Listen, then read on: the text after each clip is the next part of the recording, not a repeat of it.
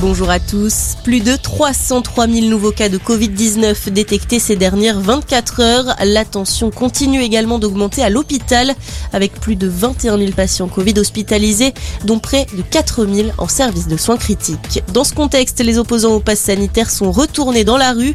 Ils étaient 105 000 hier à travers la France pour dénoncer le projet de passe vaccinal, mais aussi les propos du président de la République sur les non-vaccinés. De nombreux manifestants lui ont d'ailleurs répondu Macron on t'emmerde avec des pancartes et des slogans. Importante coupure de courant au Liban, tout le pays a été plongé dans le noir hier soir, un nouveau coup dur pour la population qui se retrouve régulièrement sans électricité depuis plusieurs mois en raison d'une pénurie de carburant liée à l'effondrement de l'économie nationale. Selon la compagnie publique Électricité du Liban, des dizaines de manifestants excédés par la situation ont pris d'assaut une centrale hier, causant la coupure de courant.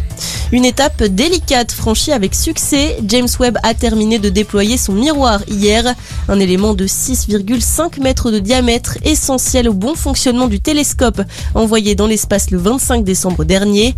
Il avait dû être plié pour entrer dans la fusée de décollage.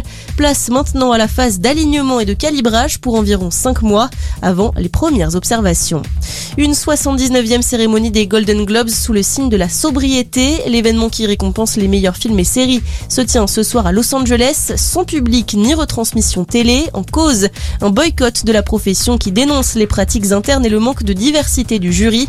Notez que quatre Français sont nominés, notamment Marion Cotillard pour son rôle dans Annette et Omar Sy pour la série Lupin. Et puis trois nouveaux départements en vigilance orange. Les Landes, le Gers et l'Aisne sont maintenant également concernés par l'alerte crue. Une alerte toujours en vigueur dans le nord et maintenant étendue aux Pyrénées-Atlantiques et aux Hautes-Pyrénées. Les deux départements du sud qui sont également toujours sous le coup d'un risque pluie inondation comme la Haute-Garonne et l'Ariège. Bonne journée à tous.